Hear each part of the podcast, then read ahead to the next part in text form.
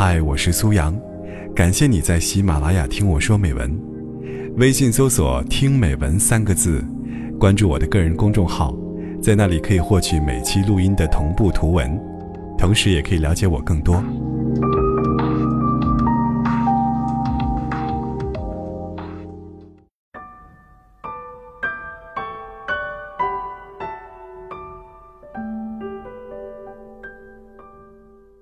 有一句古话：“百年修得同船渡，千年修得共枕眠。”这句话不仅道出了爱情的缘分，更说明了一个真理：最亲的，都是陪你一起睡过的人。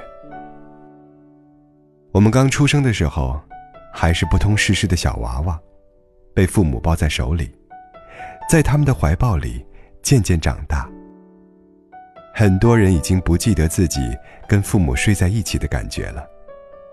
稍微长大了一点，不再跟父母一起睡了，或者父母的怀抱让给了更小的宝宝。我们于是跟着兄弟姐妹一起睡。兄弟或姐妹中，总有那么一个人，是最喜欢抢被子的。无论是醒着，还是睡着，都是打打闹闹。等父亲母亲来查岗，调皮的孩子立马假装睡着了。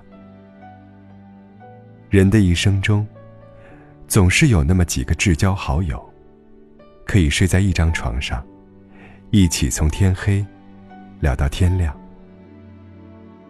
世界上最美妙的缘分，是两个毫无关联的人，于茫茫人海中相遇，并携手一生，找到了爱人。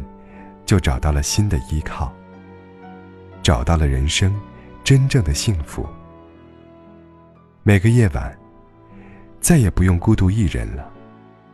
有一个人，愿意一辈子陪伴你，和你互相取暖，相拥入眠。自己的孩子出生了，人生进入一个循环。到那时，才真的了解了。为人父母的小心翼翼，和孩子一起睡觉，晚上总要醒来很多次。要么是孩子很小要喂奶，要么是怕孩子没有盖好被子，出了什么差错。人生就是这样循环往复，按照相同的方式，创造出不相同的故事。抛却人生中。